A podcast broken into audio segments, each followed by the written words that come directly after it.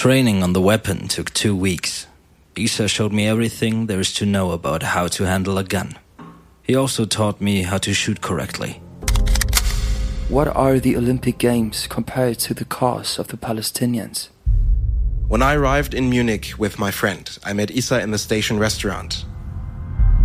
The Fedayins in the Black September organization are grouped into teams of three fighters each. At this time, it was our group's turn. I remember arriving in Munich on September 2nd, 1972, around 6 o'clock.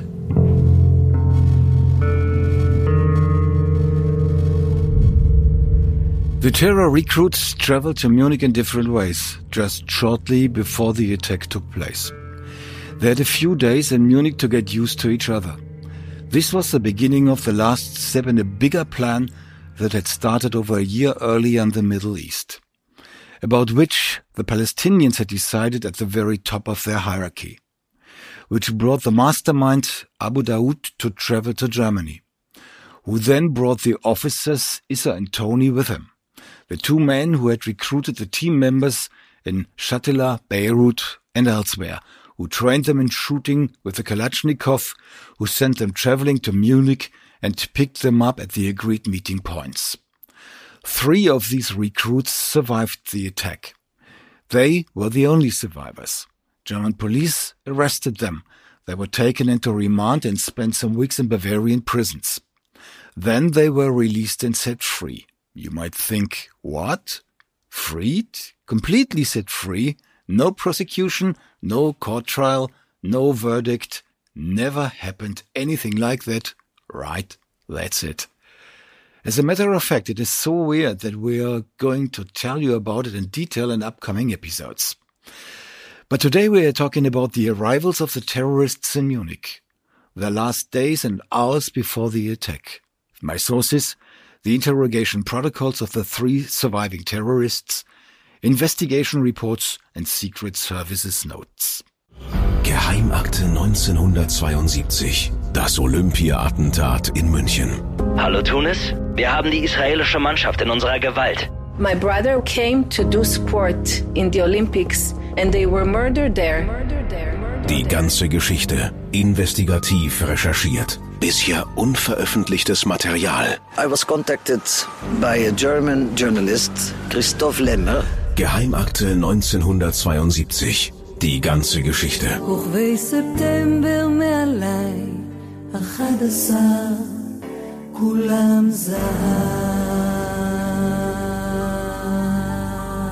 Episode 5 München Hauptbahnhof. File Notice. Personal Details. Abdullah Samer Mohamed Born May 22nd, 1950 in Akko Student. Alias Mahmoud Hossein Born 1950 in Jerusalem Alias Nadel Salem born 1948 in Nazareth. Real name Al-Chezi. First name Hussein. One man, four names. To keep it easy, we will just use his alias Samer. This is also what is used in most of the files. Samer had been interrogated three times. Some of his statements were not consistent. He withdrew parts and added others. In the following, I'm going to use those who he kept until the end. As a Fedayeen, I belonged to a group that was accommodated in Damascus. In my group, there was a comrade named Abu Alala. He's the one with whom I traveled to Munich. At that time, I was living at my parents' place in a big refugee camp with around 60,000 people altogether. Abu Alala was from the same camp. My group leader was Abu Hassan. Whenever he needed people for an operation, he selected them from these groups and acted as the coordinator. Where did you receive your military training? In several military camps in Syria. What types of arms have you been trained on? Multiple arms, for example, pistols, machine guns, cannons, and hand grenades. How do you define cannons? I have been trained with machine pistols and machine guns. Do you have a rank? No, the Fedayeen do not have ranks. In late August, he finished his terrorist training. It was around two weeks before the attack against the Israeli Olympic team when Samer had been activated. One week before leaving for Tripolis in Libya, Abu Hassan called Abu Alala and me to come to his office. There was a guy named Isa. Abu Hassan introduced us and said Isa would be our leader in an operation in Munich. He did not say what this operation was about. Time and place for the operation were not mentioned. All he said was that we had to go to Latakia on August 23rd and take a ship for Tripolis in Libya. Same day, August 23rd, also in Damascus. Issa and Tony are meeting their other recruit, Aldnavi, in a rented flat. We have introduced Aldnavi before in the second episode of this podcast. They handed him a passport, 50 Syrian lira, 50 US dollars, and 700 German marks. He remembered. Isa and Tony only said that we were meeting in Munich and that I would receive all other information there. But Aldnavi didn't travel to Germany immediately. He spent almost one week in a hotel room in Damascus. Unlike Samer and Abu Alala, these two went on their travels on the same day. But they took a very different route and a different transportation system. Abu Hassan escorted us to the port of Latakia on August 23rd. He handed Abu Alala and me a ticket for the ship to Tripolis and a flight ticket from Tripolis to Rome each. He also gave us each 1,000 Syrian lira in US dollars. Isa was already on his way to Munich, but I don't know how he got there. I guess he was traveling by plane because he had to be in Munich faster than we did. It's obvious that during these days, Issa and Tony have been commuting between Germany and Damascus. This was surprising even for the German police investigators when Aldnavi delivered his statement during the interrogation. When did you see Issa and Tony for the last time in Damascus? In Damascus, I met with both of them for the last time on August 23rd. That's impossible, because Tony was in Munich in the beginning of August already. How do you come up with this claim? You cannot be right. I have definitely met Tony in Damascus on August 23rd. Chances are good that Aldnavi told the truth. And it seems as if the German investigators just couldn't imagine that the terrorists were able to fly back and forth between Germany and the Middle East. Compared to this, Samer's and Abu Alala's travel went very smoothly, at least the first leg. I was traveling with Abu Alala on a passenger ship named Sudan. It took off on August 23rd around 4 p.m. The shipping company was named Arabic Shipping Company.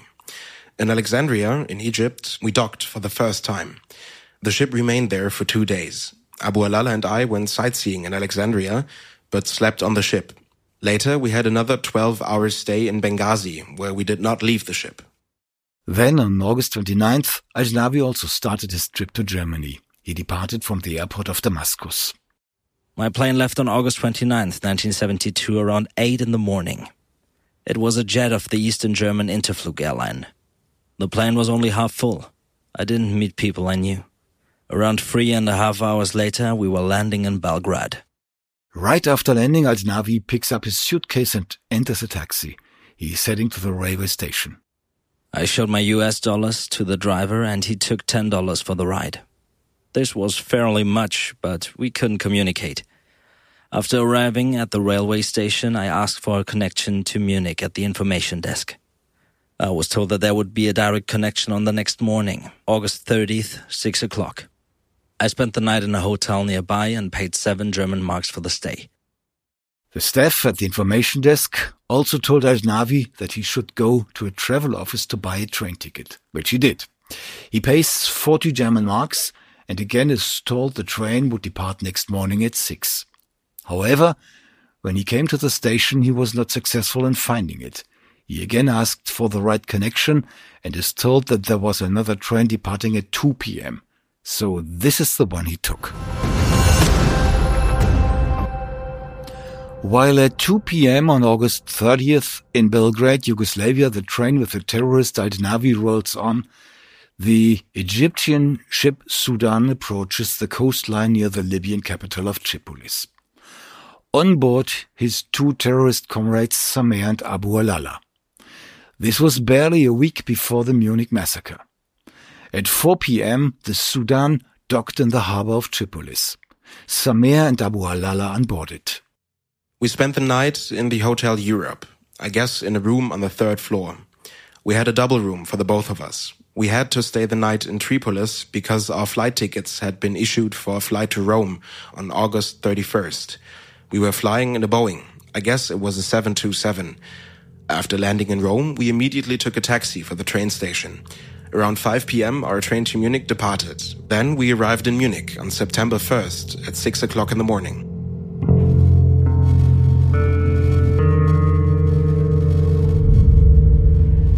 At the same time, no one of the Israeli team in the Olympic Village in Munich had a clue of what was coming. There was, for example, Max Slavin, the youngest of the athletes. He was probably the one in the team with the best chances for a medal, maybe gold. At this point, I want to highlight something. It's not just that the Israelis at that time didn't know what the terrorists were planning. The families of the killed athletes to this day don't have a full picture of what happened behind the scenes 50 years ago. This is although they struggled and fought with the German authorities to release their files and be able to learn what happened. When I sat with Ankie Spitzer in Israel, the wife of fencer Andrei Spitzer, we browsed through the material that I had acquired in the archives. And I was really perplexed when I found out that I had information she never heard before in all of these 50 years. It came out in the new information that we that we just received very recently from Christoph Lemmer that they came from Latakia, which is a, a port in Syria. They went on the on a boat called Sudan, and they went to Alexandria and from Alexandria to Tripolis, and there they were received in Libya, and they were trained in Libya. They were financed by Libya, they got their weapons from Libya, and also they got fake passports, which were made for them in Libya. The fact that the Federal Republic of Germany to this day fails to deliver all of the details and the complete picture of what happened to the families of the killed athletes is remarkable. But maybe this is now changing. Just recently, Germany agreed in founding a historians commission to collect all the material and make it accessible to the families. We have talked about these negotiations in our previously released special episode that we published on August 5th.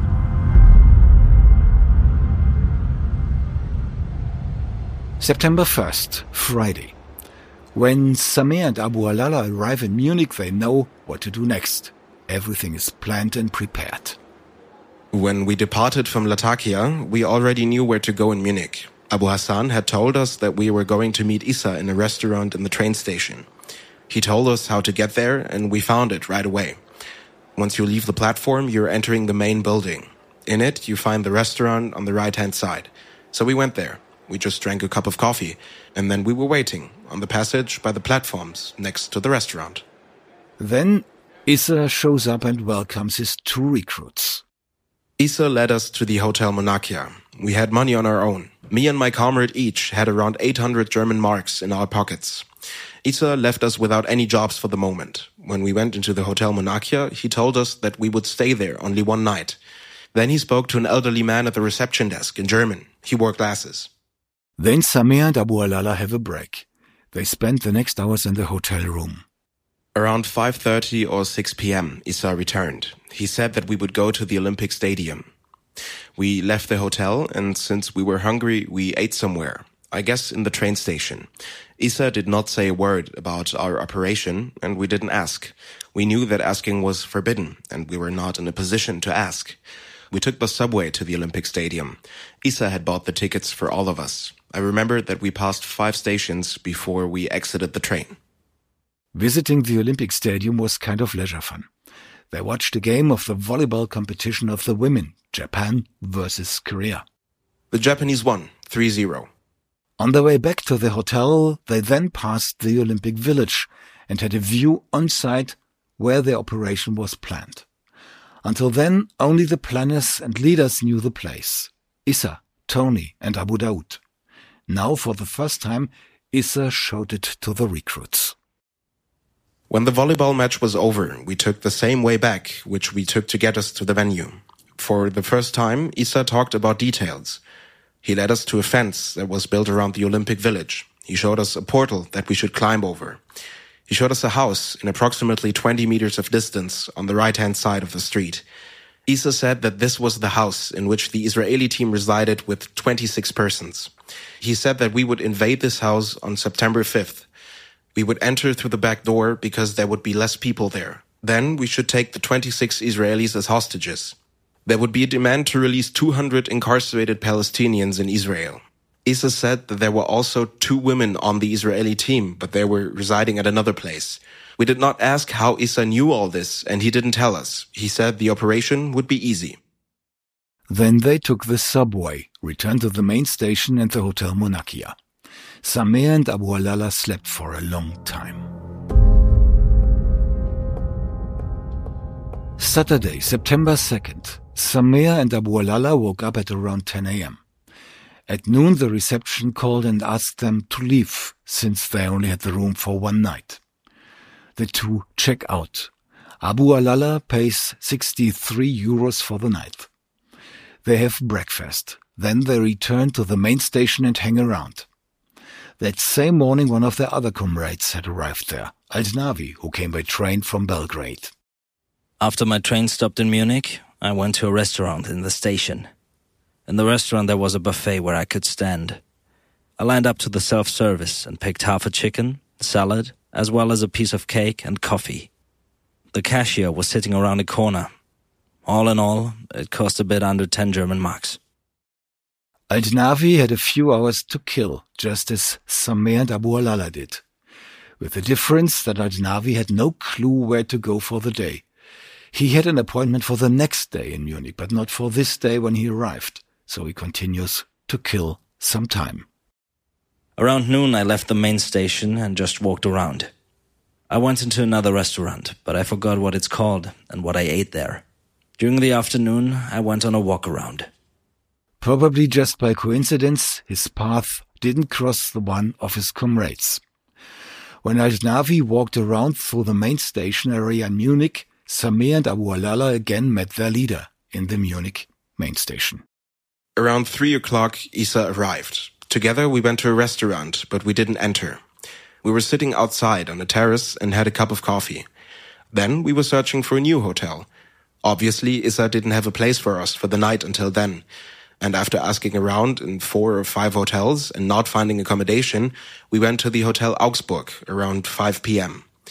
Isa led us on the second floor into room number 15, and he already had a key for this room. They checked their new hotel room. Then Isa took the two, Samer and Abu Alala, and they went to where? Of course, to the main station again. There we met a man who Isa referred to as Tony. This Tony should also take part in our operation. I have never met him before. I don't know when or how he traveled to Germany. From the beginning, I felt that Tony and Isa knew each other very well and that they had a good relationship. They looked a bit familiar, but I don't know if they were brothers. To my understanding, Tony must have arrived in Germany before Isa did. And Tony was well versed with Germany. This evening, they again watched a match of the women's volleyball competition. This time, Cuba versus Germany. Cuba won 3 to 0, while Aldnavi still did what he done all day, killing time, hour after hour. It was eight o'clock in the evening when I again entered a restaurant, again in the main station. I remember it being a fast food restaurant. I had a sausage and a little bread. Then I went to another restaurant which was parted in two. In the first room there was a cafe, and in the back room there was a normal restaurant. I took a seat in the cafe part and was sitting there until two o'clock. Then I left and walked around until the morning came. I remained in the vicinity of the main station all the time. I didn't sleep. I didn't even try to find a room and a bed. Why didn't you look uh, for a room? I don't know. At least I found a park bench somewhere and rested there for a while. Meanwhile, his comrades passed the dormitory of the Israeli athletes for a second time when they returned after watching the volleyball match. Saturday night, after the volleyball match, when we passed the Olympic Village, Isa told us that we should keep in mind that our target would be on the fourth floor. We then took the subway to the Marienplatz. From there, we went to the Hotel Augsburg. Abu Alala and I entered the hotel while Tony and Isa went on, and I don't know where they went. Sunday, September 3rd, two days before the attack. Samer, Abu Alala and Tony had their breakfast together. Aldnavi had spent the whole night outside. They walked around as usual. And he walked towards the main station as usual. He enters a restaurant and has breakfast as well. Tony and Issa meet and separate from the recruits. Aldnavi finishes breakfast and goes back to walking around and killing time. I was then again walking around in the area. Around 1 p.m., I went into the aforementioned restaurant for lunch. Then I spent the afternoon walking through the city and looking at the store windows. Around 5 p.m., I asked a man where I would find the station, which Isa had noted on my paper sheet as our meeting point. He pointed to a subway station. I remember there was a spacious plaza. When I went downstairs, there were also stores in the basement. Do you know the difference between city railway and underground? No, I don't know the difference. However, Aldnavi now strictly follows the plan. I passed five stations when the man told me that I had to leave here, and I did. I don't know whether it was the terminus station or not. When I left the train and went up the stairs, I already saw Tony and Isa standing there. We greeted each other and I told them that I had already arrived one day earlier. Together, we left the subway station. Up until now, Aldnavi was not aware that he was riding to the Olympic Stadium, but now he learned. Issa and Tony showed him the place. Then they returned to the subway station. They took a train to go where? Right to the Munich main station. They collected Aldnavi's luggage, went up to the hotel, and he could freshen up. Then we three went to the main station. In a restaurant, we met Tony and three other Arabs. I think some minutes later, an eighth man joined us. Isa then welcomed all of us, one after the other. This is how Al Aldnavi remembered the first meeting of the now completed terror squad team. And now how Samer described this meeting. Allegedly, this was the first time that Samer and Al Aldnavi met, at least knowingly. When we returned to the central station, we saw Tony, Isa, and four other men sitting together. They were eating, and Isa introduced these newly arrived four men to us. Now it's starting to heat up. Tony and Isa fail to acquire another hotel room. Munich is booked up during the Olympic Games. Two of the newly arrived are extremely tired. They lay down in the beds of one of the hotel rooms at the Hotel Augsburg, where Tony also slept. Next morning, the roommate complains. She claims it being inappropriate that three men were sleeping in the same room. Issa solves the problem. He pays another 150 marks on top of the hotel bill. Then the entire group heads off to the main station. We were all sitting together and had coffee. Isa then asked if we would like to watch a soccer game in the Olympic Stadium. He said it was Russia versus Morocco. We all appreciated that. By subway, we went to the Olympic Stadium. When we arrived, it had already gone dark. The game had already begun. The lights were switched on. We had seats. Russia won 3 to 0. After the game, we went into a bar. We were drinking beer, one can, each of us. Then we walked across the Olympic premises. That's when we came to the houses that Isa and Tony explained to us had all the delegations accommodated. They showed us a fence that separated the areas around the houses. Nothing more spoken as this.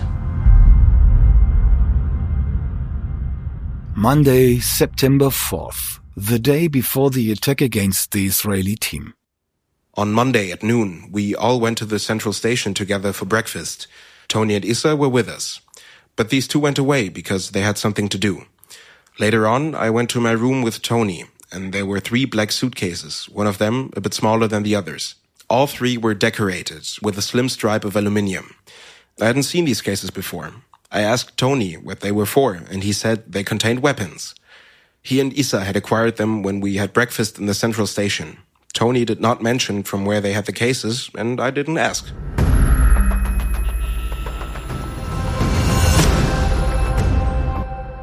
At the same time in the Netherlands, Israeli fencer Andrei Spitzer, just married to the young Dutch lady Ankie, father of a newborn daughter, had taken the opportunity to escape from Munich for a short visit at Ankie's parents, who took care of the baby. He was in a hurry, back to Munich, for being there on time when the Olympic Games came to their end and the plane would be ready to fly back to Israel. Ankie drove him to the Amsterdam railway station. They were too late. The train was gone. Ankie takes the driver's seat of the car and floors it. So I drove 30 kilometers like madman. I drove to the next train station. I just put the car in front of the station. We ran inside. He didn't have a ticket. And the train was still standing in the in the station. And then 50 years ago you could pull the doors and then still get in. Today that's impossible.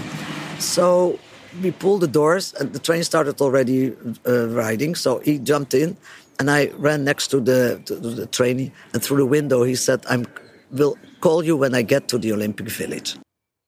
The last time, Ankie and Andre see each other.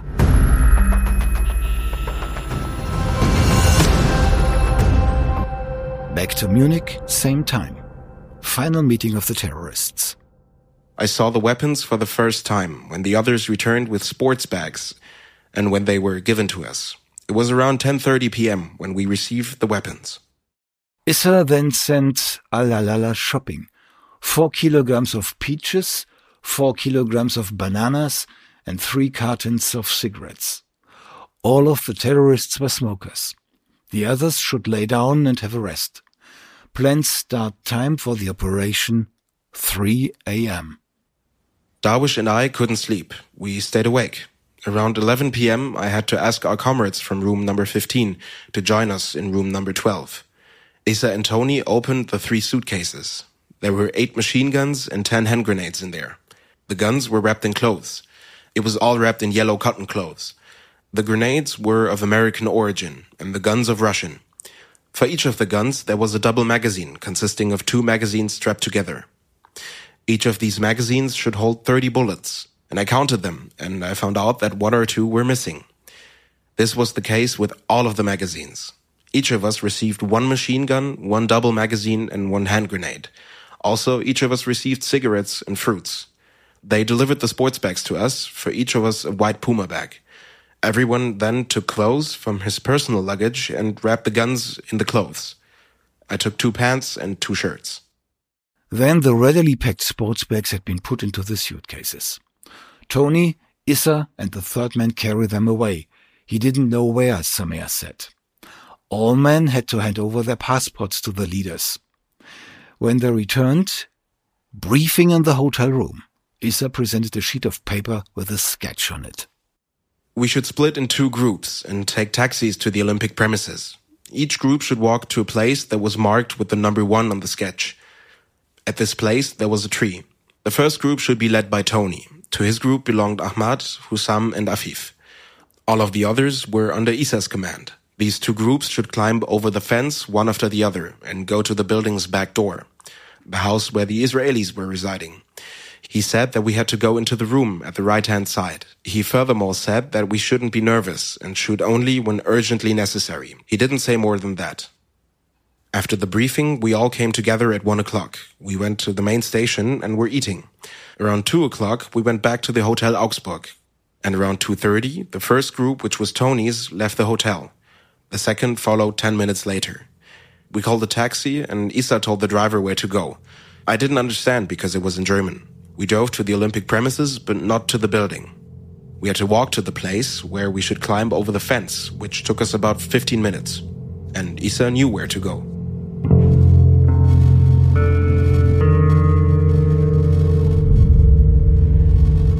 What follows is a terrorist crime of historic dimension, including an epic fail of police and state.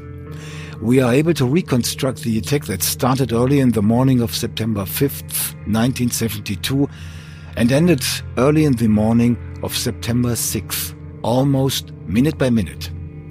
And we are meeting two brave police women whose role was highly underestimated over all these 50 years by historians and journalists who reported about this terrorist attack. We are going to correct this within the next episodes that reconstruct the day of the attack. And we are going to break the rules usually applied to podcasts. We are going to publish three episodes for this day, a nearly minute by minute reconstruction of real time plus 50 years. The first of these three at 4 o'clock in the morning. Geheimakte 1972. 50 Jahre nach dem Olympia-Attentat in München. Ein Podcast der Antenne Bayern Group. You like this podcast? Consider writing a review, sharing it with your friends, or clicking like or full five stars. You feel you have something to contribute? Contact me via email to geheimakte at antenne.de.